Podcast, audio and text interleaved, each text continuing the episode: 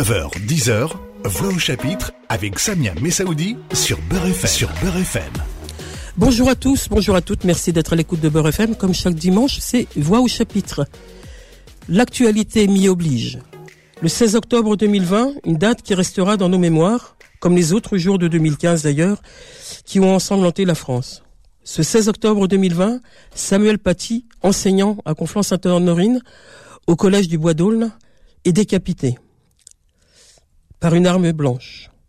Ce jeune homme de 18 ans, Abdullah Anzarov, sera lui abattu par la police. Un homme est mort. Un enseignant qui donnait cours sur la liberté de conscience, liberté d'enseigner, de raconter l'histoire, de donner à comprendre les caricatures, la liberté d'expression, la liberté tout court. La France est en deuil, le corps enseignant est effondré. Que reste-t-il après l'émotion? Que faire? Les enseignants, les hommes et les femmes épris de laïcité, de liberté. Ils sont au rendez-vous de ce dimanche à voix au chapitre. Merci d'être là. J'ai le plaisir d'accueillir euh, Alain Sexig. Bonjour. Bonjour. Merci d'être là, Alain Sexig, et d'accueillir euh, Souad Babaïssa. Bonjour, Souad Babaïssa. Alors l'un et l'autre, vous allez parler d'où vous êtes, si je puis le dire ainsi. Alors vous présentez, euh, évidemment, Alain, Alain Sexig, vous êtes euh, une personnalité euh, incontournable sur cette question de laïcité. On se connaît depuis bien longtemps. Vous étiez euh, instituteur à Belleville, ce quartier cher à, la diversité, au pluriel, au mélange. Vous étiez instituteur au cœur de ce quartier populaire de Paris où les cultures et les religions se mêlaient, vous l'aviez rappelé à l'époque, et il n'y avait pas de problème. Vous êtes, vous êtes aujourd'hui membre du Conseil des sages et de la laïcité. Soit Babaïssa, vous, vous êtes euh, une militante de longue date, une militante féministe et prise de liberté, de laïcité aussi. Vous interviendrez plus dans cette, euh, au cours de cette émission, si vous le voulez bien, sur cette question de laïcité et des femmes, puisque c'est dans de euh, ce point de vue-là que que vous travaillez beaucoup sur ce qui enferme les femmes dans le religieux, donc qui empêche cette laïcité, cette liberté d'expression de manière générale que que que traversent les femmes aujourd'hui. Alors parler de laïcité à l'école, c'est revenir sur euh, sur euh, ce qui a été euh, fait. C'était en, en, septembre 2013, si je ne me trompe, Alain Sexing. C'était la charte pour la laïcité que présentait à l'époque le ministre de l'Éducation nationale, Vincent Payon, euh, qui était accompagné d'ailleurs, et je fais le lien tout de suite avec Swad Babaïssa, puisque il était soutenu par d'autres ministres, dont Najed Vallaud-Belkacem, qui était à l'époque elle ministre euh, des droits des femmes, donc euh, et d'autres personnalités imminentes à la fois de, de, ce gouvernement de l'époque, mais aussi des figures importantes qui défendaient ce combat de laïcité. défendre la laïcité, que vous faites aujourd'hui, euh, Alain Sexig, je me tourne vers vous, c'est rappeler euh, l'actualité. Hein, Peut-être euh, un mot l'un et l'autre sur ce qui a bouleversé nos vies de manière individuelle, mais de manière collective. Donc, cet assassinat, pour ne pas dire attentat, mais cet assassinat, cet assassinat d'un homme décapité parce qu'il défendait la liberté. Alain Sexig. Mais vous avez raison de dire que la République a été atteinte L'école est meurtrie, les enseignants sont profondément atteints par ce qui vient de se passer. Cet assassinat sans nom d'un professeur qui ne faisait que faire son métier et tous les témoignages concordent pour dire que c'était un, un, personnage, une personnalité très appréciée, très aimée de ses élèves et qui se donnait à fond pour son métier. Ce jour-là, effectivement, il avait prévu de faire un cours sur la liberté d'expression. Il ne s'est pas contenté, comme on peut le lire ici ou là, de montrer les caricatures. D'ailleurs, en classe, on ne montre pas à proprement parler, on illustre son propos, son cours avec des documents. Et il s'était servi de documents pour montrer à ses élèves ce que pouvait recouvrer cette notion importante pour notre pays, pour notre République, la liberté d'expression. Donc oui, l'école est meurtrie, et en même temps, pour quelqu'un qui, comme moi, vous le, rappeliez, euh, s'intéresse à ces questions depuis longtemps, euh, ça n'est pas une surprise absolue. Nous pouvions malheureusement craindre depuis de nombreuses années que l'école soit atteinte par les islamistes. Il faut savoir, je pense qu'ici on le sait, que la cible essentielle des islamistes, de manière globale, c'est l'Occident, qu'au cœur de l'Occident, en tête de l'Occident, la cible favorite, c'est la France, la République française et sa laïcité, et qu'au cœur de la France, c'est l'école. Et, qu'est-ce qu'étaient les signes justement? Vous parlez de, on pouvait le prévoir, on pouvait l'anticiper, si je puis dire. Quels étaient les signes euh, qui paraissaient dans l'école de cette euh, euh, fusion de l'islamisme dans les écoles Alors, euh, un, un, ancien inspecteur général, Jean-Pierre Aubin, auteur d'un rapport en 2004, qui dans un premier temps est resté, dans les tiroirs. est resté dans les tiroirs, que nous avons été quelques-uns à sortir, euh, j'en étais, je, fais partie de ceux qui ont coordonné, nous étions deux à coordonner un ouvrage qui est paru autour du rapport Aubin, c'était à l'époque en 2007, vous voyez, quelques années après le, rapport. Euh, oui, bien sûr, il y a des signes inquiétants qui ont été analysés dans le rapport Aubin dans son dernier livre, euh, comment on a laissé euh, l'islamisme pénétrer l'école, mais je veux déjà vous, simplement, pour preuve, donner cet exemple-là. Vous savez que l'État islamique disposait de, magazines, de, moyens d'information, et en particulier d'un magazine qui s'appelait Dar al-Islam, et qui avait une édition francophone. Dans le numéro numéro 7 de décembre 2015, on peut lire que l'opposition est totale avec la laïcité française, parce que la laïcité, la séparation de la religion et des affaires de l'État, le musulman, lui, sait qu'Allah est le seul législateur. L'islam n'accepte pas la liberté de conscience, l'islam est une religion de justice, enfin, on peut lire tout ça. Le prosélytisme est une obligation pour chaque musulman. En outre, les hommes et les femmes ne sont pas égaux. Et, si on continue, on voit que la cible essentielle, c'est l'école, celle où on interdit la prière, où euh, on banalise la fornication et l'homosexualité, la mixité, le dessin, la musique, tout cela, ce sont des cibles pour les islamistes. Soit Baba Issa, sur, euh, sur cet euh, assassinat de, de Samuel Paty, vous avez écrit un texte bouleversant. Vous vous en donnez les, teneurs de, de, ce texte, si vous le voulez bien, en, extrait évidemment, qui, qui, sortent de vous, qui sont à la fois la colère et puis résister quand même? Oui. En fait, moi, je me suis exprimée alors que je m'exprime très rarement sur les réseaux sociaux, mais là, j'ai trouvé, comme vient de le rappeler euh, Monsieur Alain Sexy, que on, a, on avait vraiment euh, touché à vraiment au socle de la République, parce que je crois que le socle de la République, sont creusés, c'est l'école, et qu'à partir du moment où l'école elle a été touchée, ça m'a soulevé de, ça m'a soulevé de d'anciens souvenirs de, cette, de ce souvenir de cette Algérie ensanglantée, où justement le projet politique de l'islamisme s'est installé en premier dans les universités et à l'école. Et on sait très bien qu'il y a deux socles qui touchent l'islamisme. C'est l'école, donc l'éducation des enfants, et le deuxième, ça va être le corps des femmes, et on en parlera après.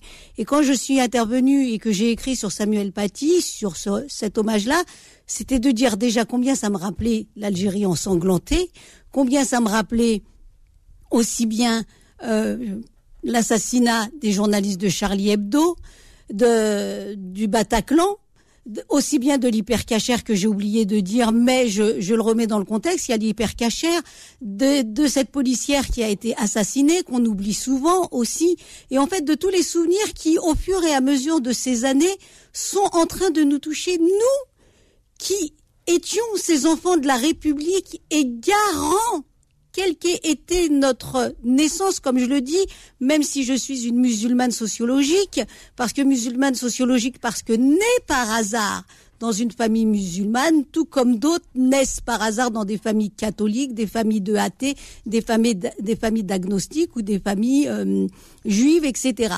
Donc, on a cet héritage-là, certes, mais on est capable d'avoir un recul sur euh, à la fois des caricatures quand elles sont dans un journal, on est capable d'avoir un esprit critique par rapport à la société dans laquelle on vit quand elle discrimine, qu'elle discrimine les hommes ou les femmes ou qu'elle discrimine des minorités, et on a cette obligation de rappeler que la laïcité, ce n'est pas euh, un dogme politique, c'est l'organisation d'une société pour s'ouvrir à la citoyenneté et permettre aux hommes et aux femmes d'être égaux. Et, et, et, cette citoyenneté, en fait, c'est celle qui va construire cette république de justice sociale.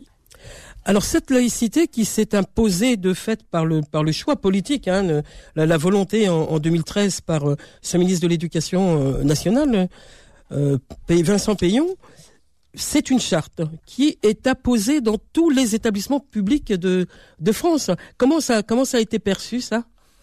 Quel bilan on tire si tant est qu'on puisse tirer un bilan de voilà de, de, de, plus de 15 ans après de cette charte qui qui est dans les écoles? Alors cette charte a été bien perçue, bien accueillie dans les écoles. Elle est affichée maintenant pratiquement dans tous les établissements, enfin je dis pratiquement dans tous les établissements publics. Elle l'est quelquefois dans certains établissements euh, privés, mais ce n'était pas euh, rédigé à leur destination principalement, bien entendu. Et euh, cette charte, c'est le fruit d'un travail collectif, évidemment repris et euh, comment dire, diffusé, largement diffusé par Vincent Payon, à l'époque ministre de l'Éducation nationale, mais qui est né du travail conjoint du Haut Conseil à l'intégration et de sa mission laïcité dont je m'occupais à l'époque, mmh. et de direction de ce ministère, en particulier la direction générale de l'enseignement scolaire et les corps d'inspection, d'inspection générale du ministère. Donc nous avons travaillé ensemble. Nous avions d'ailleurs cette commission mixte rédigé un ouvrage paru à l'époque à la documentation française qui s'intitulait Pour une pédagogie de la laïcité à l'école, qui était rédigé par l'un des membres de cette commission mixte, Abdenour Bidar, qui était membre de la mission laïcité du HCI et qui est membre aujourd'hui du Conseil des sages de la laïcité. Donc voilà, tout, tout cela a été préparé en amont et j'étais présent, en effet, en septembre 2013, dans un lycée quand le ministre de l'Éducation nationale l'a présenté. Je me souviens d'ailleurs qu'il avait un invité personnel en la personne de Robert Badinter qui avait fait un superbe discours ce jour-là.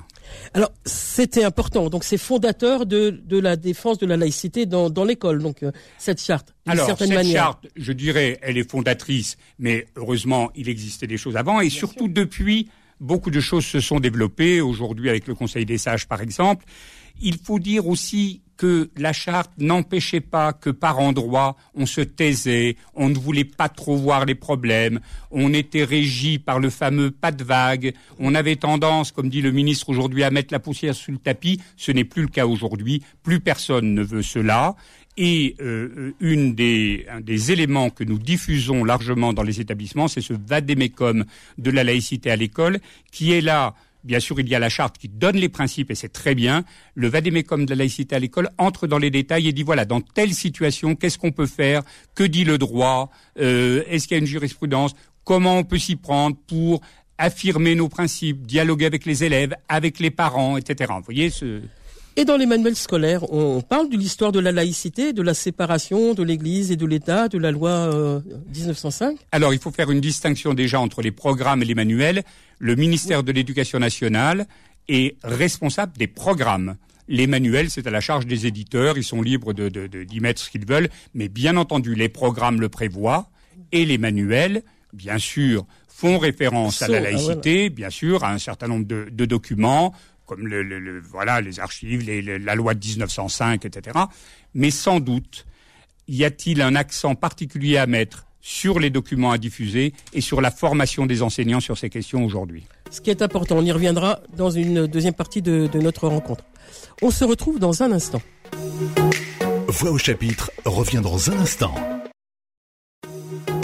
Beurre FM, 9h-10h, Voix au chapitre avec Samia Messaoudi. Voix au chapitre, il s'agit euh, ce dimanche de la laïcité et, et, hors micro, euh, Alain Sexig, euh, l'invité ce, dimanche, qui est membre du Conseil des sages, qui était instituteur à Belleville, qui a été ensuite inspecteur général de l'éducation nationale, soulignait qu'à l'époque, quand vous étiez dans ce dans ce territoire populaire, comme on dit maintenant territoire du, du 20e arrondissement de Paris, il n'y avait pas de problème. Ah mais euh, je vais vous dire, non seulement il n'y avait pas de problème dans nos classes au niveau de la cohabitation d'élèves venus du monde entier. Hassan Massoudi venait faire des calligraphies. Ah, vous vous souvenez de ça, Samia? Hassan, qui est un ami cher, un ami proche, qui est un sage, en voilà un qui mérite ce qualificatif, venait euh, donner des cours de calligraphie à des élèves, à des enseignants et même quelquefois aux parents d'élèves. Tout cela débouchait sur des expositions. C'était une merveille à la mairie du 20e arrondissement, à la grande halle de la Villette. Enfin, vraiment, il se passait beaucoup de choses. Il n'y avait pas de problème entre nous. Et je vais même vous dire, nous n'en parlions jamais de laïcité.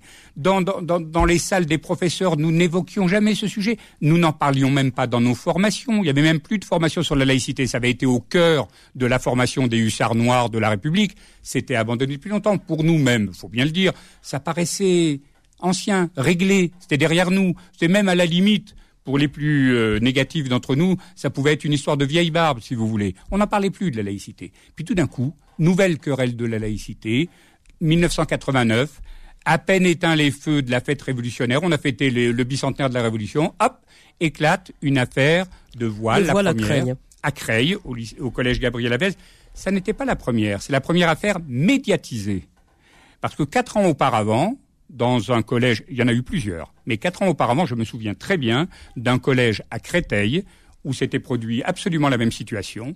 Tout le monde avait réagi, mais euh, voilà, unanimement les professeurs, la direction de l'établissement, qui avaient décidé à ce moment-là de faire voter un article au conseil d'administration de leur établissement, un article du règlement intérieur, interdisant, on allait appeler plus tard, les signes et tenues manifestant une appartenance religieuse dans les collèges, euh, écoles et collèges et lycées publics. Bref, alors, la, principale du collège, qui s'appelait le collège Pasteur à Créteil, écrit à l'inspecteur d'académie en disant je sollicite votre autorisation pour inscrire cet article au règlement intérieur.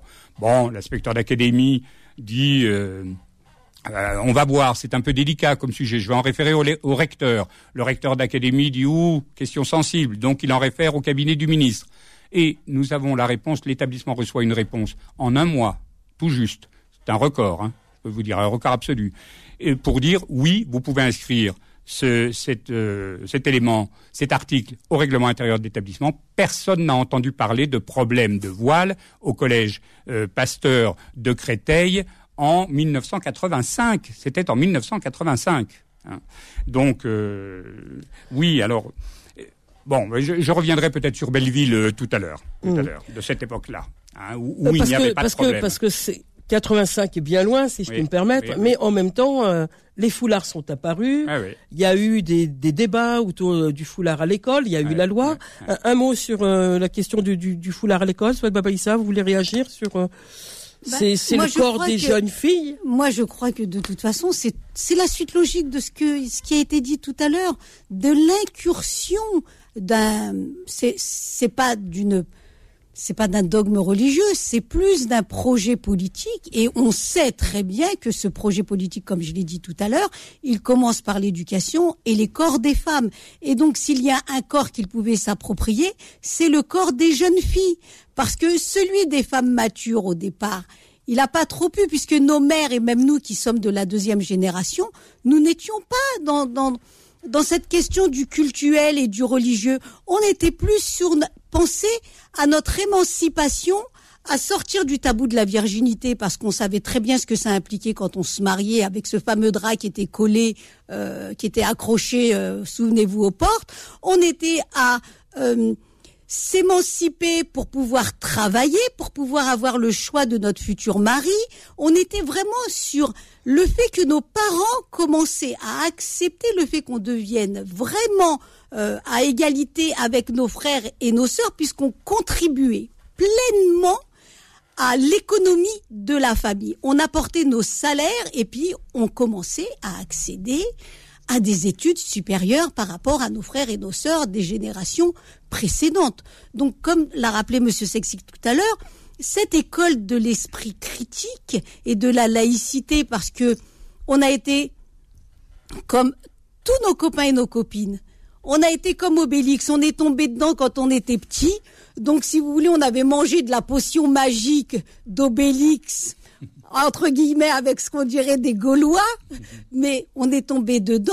On avait cette potion qui était la laïcité. On, est, on, a vécu avec et ça ne nous posait pas de problème. Et c'est un projet politique qui arrive dès les années 89 et c'est pour ça que je dis toujours, retenons les leçons de l'histoire parce que le 79 République islamique iranienne, 1989, les massacres, le début de la décennie noire en Algérie, ont un lien pour comprendre ce qui se passe dès 1989 sur ce territoire français de la laïcité. Il faut, il y a un objectif politique et il va être sur le contrôle du corps des femmes. La laïcité est essentielle. Euh, peut-être que euh, dans ce, euh, cette commission des sages auquel euh, vous participez, je vais quand même revenir aussi sur, à la fois dans, votre biographie, Alain Sexig, des choses importantes. Hein. Vous êtes euh, sur, vous étiez sur le 20e arrondissement et déjà il y a quelques années, la date m'échappe, mais vous la savez sans doute, vous aviez organisé des, des colloques sur la laïcité à la mairie du 20e arrondissement, puisque j'avais eu euh, le plaisir d'y assister, parce que là c'est important d'avoir des éclairages, d'avoir des outils pour comprendre ce débat de la laïcité qui, qui commençait à prendre euh, volume dans la société française. Donc c'est pas d'aujourd'hui donc que vous euh, vous développez le combat de la laïcité. Quel est le rôle de, cette commission des sages et, qui sont-ils ces sages? Alors euh, le ministre actuel de l'Éducation nationale, Jean-Michel Blanquer, a souhaité pratiquement dès son arrivée mettre en place cette instance regroupant un certain nombre de personnalités connues pour leur investissement dans le champ de la laïcité. Ce sont pour l'essentiel des universitaires. Et euh, cette commission, qu'on appelle Conseil des sages de la laïcité, est présidée par euh, la sociologue Dominique Schnapper, qui est extrêmement active et très précieuse pour organiser les débats.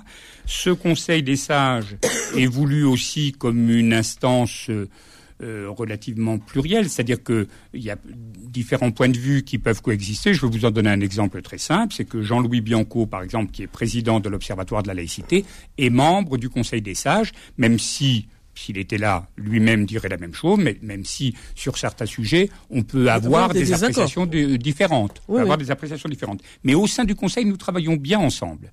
Et, l'objectif est réellement d'outiller les enseignants, les personnels de l'éducation nationale, pour faire valoir, faire prévaloir la laïcité et pour contrer les atteintes euh, à ce principe euh, républicain.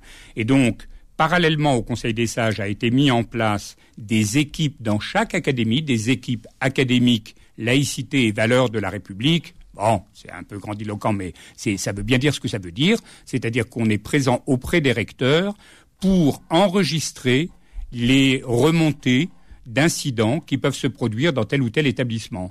Aujourd'hui, ils sont au nombre, on a à peu près un millier de, de signalements d'atteinte au principe de laïcité qui touchent les différents degrés, premier degré, l'école maternelle élémentaire, le collège, le lycée, lycée professionnel, sur euh, six mois à peu près, hein, 935 exactement signalements qui ont été faits.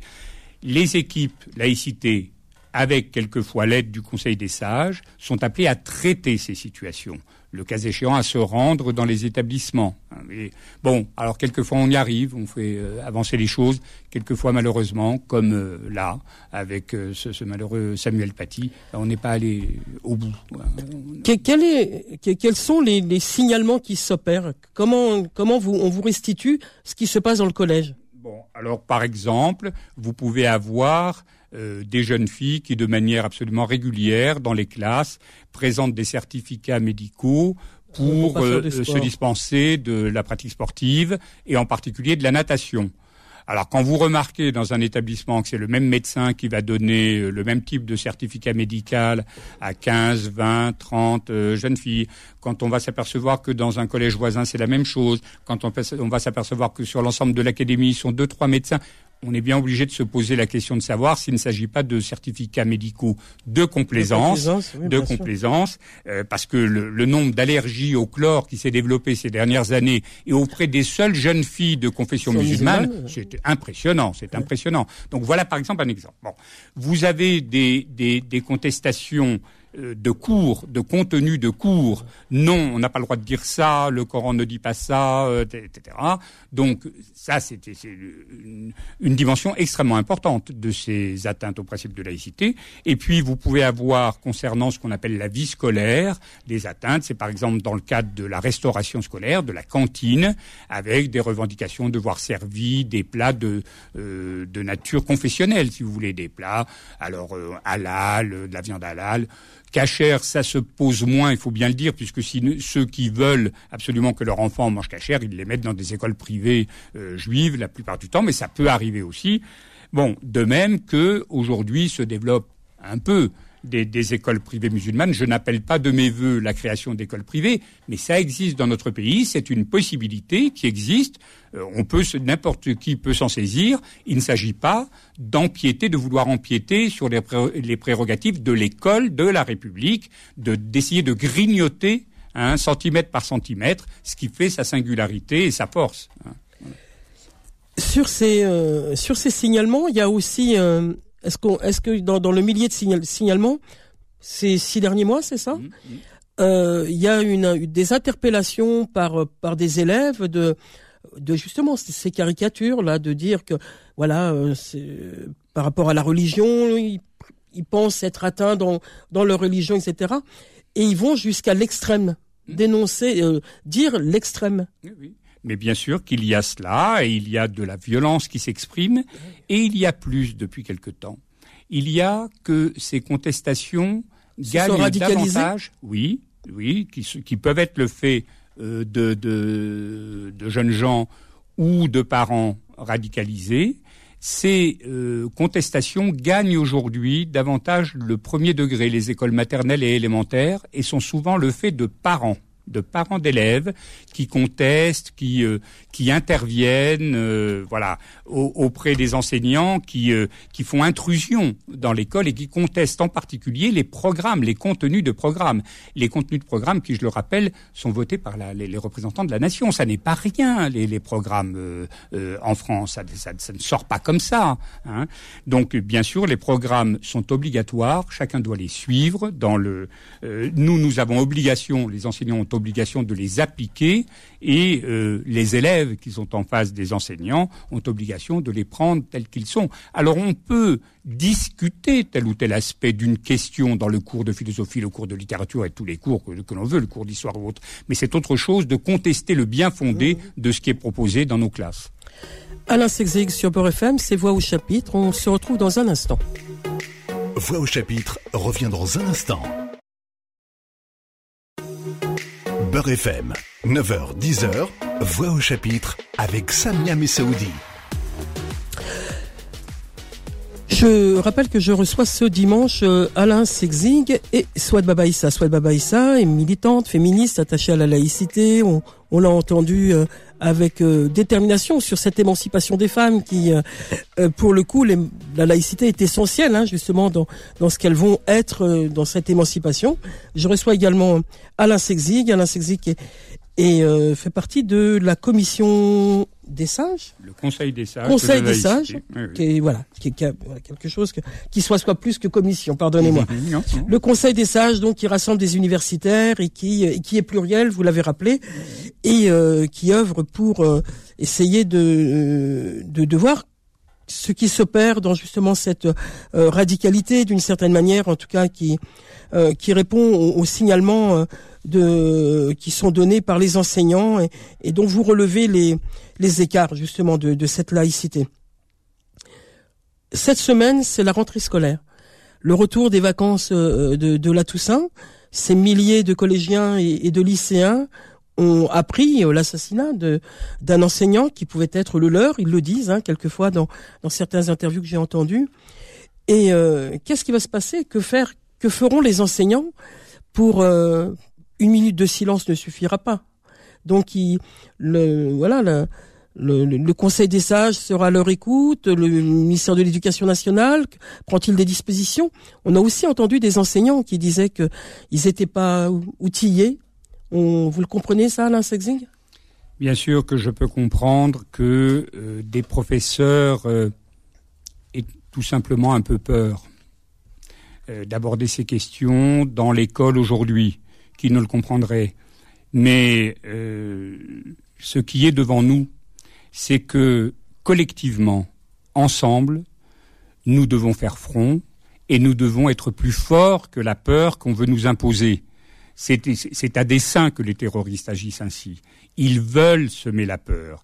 Ils veulent que nous soyons euh, terrorisés et qu'on abandonne petit à petit des pans entiers de ce qui fait notre singularité, de ce qui fait la République. Hein. Il n'est pas question d'abandonner l'enseignement de la liberté d'expression. Donc. Il est hors de question d'abandonner l'enseignement de la liberté d'expression. Il faut en parler, il faudra en parler dans les classes. Et là encore, nous devons le faire collectivement. Ce qui doit changer par rapport à une période où certains enseignants apparaissaient comme des euh, une, espèce d'avant-garde laïque un peu un peu isolée, si vous voulez. Aujourd'hui, les enseignants doivent savoir qu'ils ne sont pas isolés. Leur institution les soutient, leur institution est là. Ça prendra du temps avant que tout cela soit bien compris entre dans les mœurs, mais c'est ce qui doit impérativement changer. Et euh, ce jour-là, le 2 novembre, en effet, les enseignants parleront dans les classes avec leurs élèves de ce qui s'est passé, parce que vous avez commencé l'émission en disant le 16 octobre 2020, tout le monde se souviendra de cette date, bien sûr. Les élèves, quel que soit leur âge, ont entendu parler nécessairement de, ce qui, de cette tragédie terrible qui nous a frappés. Donc, il s'agira d'en parler avec eux dans les classes et d'expliquer ce qu'est la liberté d'expression, ce qu'elle implique, ce qu'est la laïcité. Et puis, il y aura un moment de recueillement collectif, la plupart du temps dans les cours d'école, dans les cours des établissements scolaires. Une minute de silence. Vous vous souvenez qu'en 2015, dans certains établissements, celle qui avait suivi euh, la tragédie, l'assassinat de Charlie Hebdo, de l'hypercachère, tout ce que disait Soa Baba Issa tout à l'heure, eh bien, certaines minutes de silence avaient été perturbées. Euh, je veux croire que ça ne sera pas le cas aujourd'hui. De toute manière, les choses sont claires. En cas de, de, de, de perturbation vive, des sanctions devront tomber des sanctions devront être émises. Évidemment, on ne peut pas laisser passer. Aujourd'hui, on ne doit rien laisser passer des contestations de cet ordre. Une chose est de pouvoir discuter dans le cadre de la classe de l'appréciation de tel ou tel événement historique. Autre chose est de contester une minute de silence quand la République se réunit. Je rappelle que la minute de silence, c'est une pratique qui a été instituée par Clémenceau qui lui ne voulait pas de Tédéum, il voulait pas aller, euh, voulait pas qu'on dise le, le, le, Kaddish ou, ou, autre prière de quelque religion que ce soit. Et il avait voulu instituer un moment de spiritualité républicaine. Voilà, qui rassemble tout le monde. Qui rassemble tout le monde. Voilà, bah, aujourd'hui, il faut, il faut maintenir cette tradition républicaine, bien entendu. Soit Baba Issa, euh, quittons l'école un instant sur cette laïcité. Euh, en préparant cette émission, vous évoquez ce qui se passait dans les entreprises. L'entreprise aussi, le lieu de travail aussi est un lieu où la laïcité est à défendre. Oui, les lieux de travail, tous les lieux de travail, que l'on soit euh, dans la fonction publique ou qu'on soit dans le secteur privé, tous les lieux de travail doivent être en endroit où la laïcité doit être respectée. Parce que nous sommes déjà sur un socle d'une république laïque. Et qu'à partir du moment où je suis sur ce socle d'une république laïque, le socle c'est la république. Hein c'est la démocratie, c'est la paix civile. La laïcité, c'est pas un programme politique, comme je l'ai dit tout à l'heure, c'est un socle qui nous permet de vivre ensemble dans le respect des cultes, mais qui veut dire que le culte est une affaire privée et qu'il reste donc dans son soi, dans le, dans le privé, ce que je dirais à la maison. Il peut s'exprimer dans la rue quand on marche et on en a envie, mais en tout cas, il n'a pas à fabriquer les lois. Et c'est ça qui est important. Il n'a pas à fabriquer le règlement intérieur d'une entreprise et il n'a pas à fabriquer les lois en général. Et j'avais donné un exemple quand il y avait eu ce fameux euh, problème à la RATP, où les, ce qu'on appelle les machinistes, les conducteurs hommes, dans certaines zones, avaient refusé de prendre le, le volant et de s'asseoir sur le siège du machiniste parce qu'une femme était la collègue qui était auparavant en train de faire le parcours puisque ce sont des équipes de travail.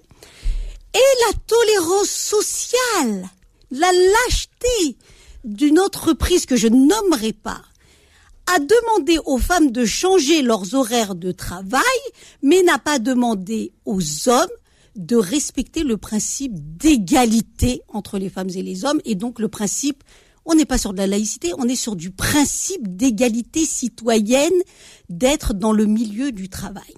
Et moi, j'avais écrit à l'époque une chose où je disais, mais que se serait-il passé si ces hommes avaient dit je ne m'assois pas après mon collègue qui est de couleur noire, ou je ne m'assois pas après mon collègue qui est de confession judaïque, ou que je ne m'assois pas après mon collègue qui serait de confession catholique, ou après mon collègue athée.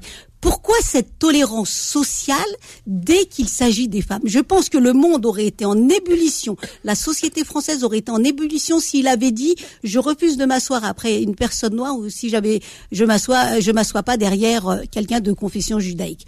Mais sur les femmes, on a demandé aux femmes de changer leurs horaires. Est-ce normal?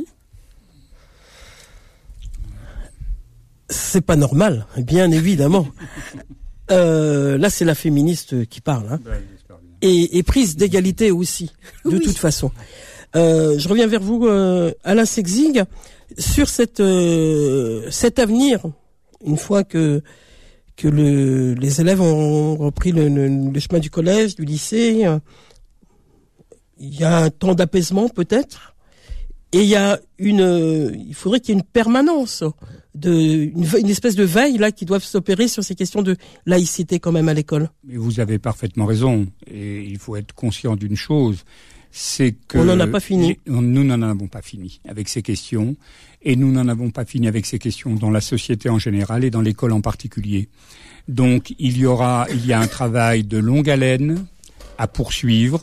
Je ne vais pas dire à entreprendre puisqu'il a été entrepris, mais à poursuivre, à développer cela passera aussi par des temps de réflexion donnés aux équipes enseignantes dans les établissements eux-mêmes, des temps de formation. Euh, nous l'avons fait savoir, le Conseil des sages est, est à disposition. C'est ce à quoi vous êtes attaché aujourd'hui absolument, hein absolument, le Conseil des sages est à disposition pour concevoir et animer des temps de formation. C'est déjà le cas depuis deux ans. Nous animons des formations des cadres de l'éducation nationale, à savoir les corps d'inspection et les chefs d'établissement, les principaux de collège, les proviseurs de lycée. Euh, ces personnels ont un temps de, formation, bien entendu, avant d'être euh, en poste, hein, euh, comme inspecteur, inspecteur d'académie, euh, proviseur. Donc nous intervenons de manière absolument régulière, maintenant depuis deux ans, et importante, euh, dans le cadre de ce que nous appelons leur, leur formation statutaire. Et nous parlons laïcité. Notre présidente elle-même, Dominique Schnapper, a payé de sa personne cette année. Elle a fait le déplacement par deux fois à Poitiers, où se trouve le centre de formation. On l'appelle l'Institut des hautes études de l'école et de la formation qui est à Poitiers, euh, à proximité du, du Futuroscope. Et donc, de manière très régulière, maintenant, nous intervenons et nous diffusons des outils, en particulier le Vademecum, dont je vous remets, cher Samia, un exemplaire, la laïcité à l'école, un autre Vademecum que nous avons contribué à rédiger aussi avec les services du ministère porte sur l'action nécessaire face au racisme et à l'antisémitisme. Euh, d'autres vadémécums sortiront hein, prochainement sur la laïcité dans le cadre de ce qu'on appelle l'accueil collectif de mineurs, c'est-à-dire les centres de loisirs, les colonies de vacances. Vous voyez, on décline toute une série d'outils comme ça pour différents champs d'investigation. Le sport aussi. Le, le ministère de l'Éducation nationale aujourd'hui est également celui de la jeunesse et des sports, et nous avons à réfléchir très sérieusement sur l'application du principe de laïcité dans le champ du sport aujourd'hui. Et ce Vademecum, il est à destination des enseignants? Absolument. Que vous me remettez là. Absolument. Merci. Voilà, il est sur le site, il est présent sur le site du ministère. Euh, on peut le télécharger, donc j'aurai du SCOL. Mais des exemplaires euh, papier ont été adressés aux établissements, sans doute en nombre encore insuffisant. Il faut du temps pour que les choses soient connues, si vous voulez. Donc on va, nous nous apprêtons à refaire une un, temps, une vague de d'informations de, de, autour du Vademecum. Soit de Bobaïssa, un mot pour euh, pour finir.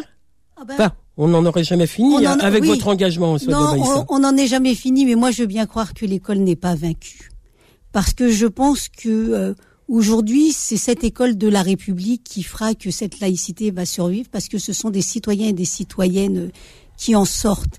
Et ce sont des citoyens et des citoyennes qui, qui en sortent et qui vont en sortir, je le pense, justement avec cet esprit critique, cette envie d'émancipation et de liberté, parce que c'est cette école-là qui nous a formés, Samia, qui nous a formés euh, pendant depuis euh, des décennies, et que si nous sommes aujourd'hui les, ces hommes et ces femmes qui arrivons à nous exprimer, quelle que soit notre obédience religieuse ou sans obédience religieuse, mais en tout cas avec ce socle qui est la République et la République dans la paix civile.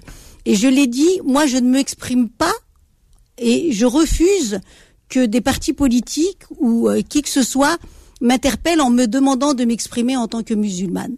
Dans ce pays, je m'exprime d'abord en tant que citoyenne, parce que je suis citoyenne de ce pays et puis je milite aussi de l'autre côté, comme je, comme je, euh, comme je m'exprime aussi comme citoyenne algérienne quand je suis de l'autre côté, où je réclame aussi que ce projet politique de l'islamisme soit mis par terre et que se mette en place la séparation du politique et du religieux.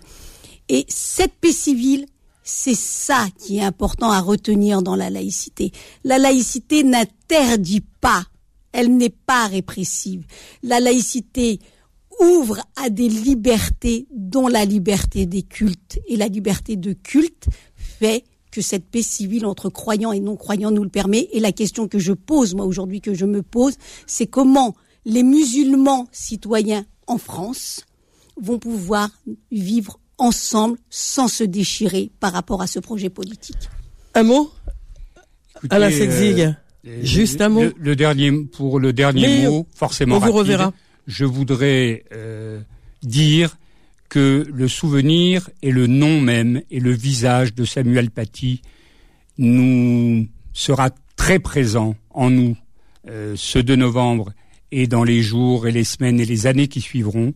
De même, soit Baba Issa l'a dit tout à l'heure, que le visage et les noms de ces professeurs et de ces femmes institutrices algériennes qui ont été massacrées aussi par les islamistes en Algérie même. On ne les oublie pas. C'est le même combat qu'ils mènent les uns et les autres. Merci à vous d'être venu à Beurre FM ce dimanche nous parler de laïcité à la mémoire de Samuel Paty. Retrouvez Voix au chapitre tous les dimanches de 9h à 10h et en podcast sur beurrefm.net et l'appli Beurre FM.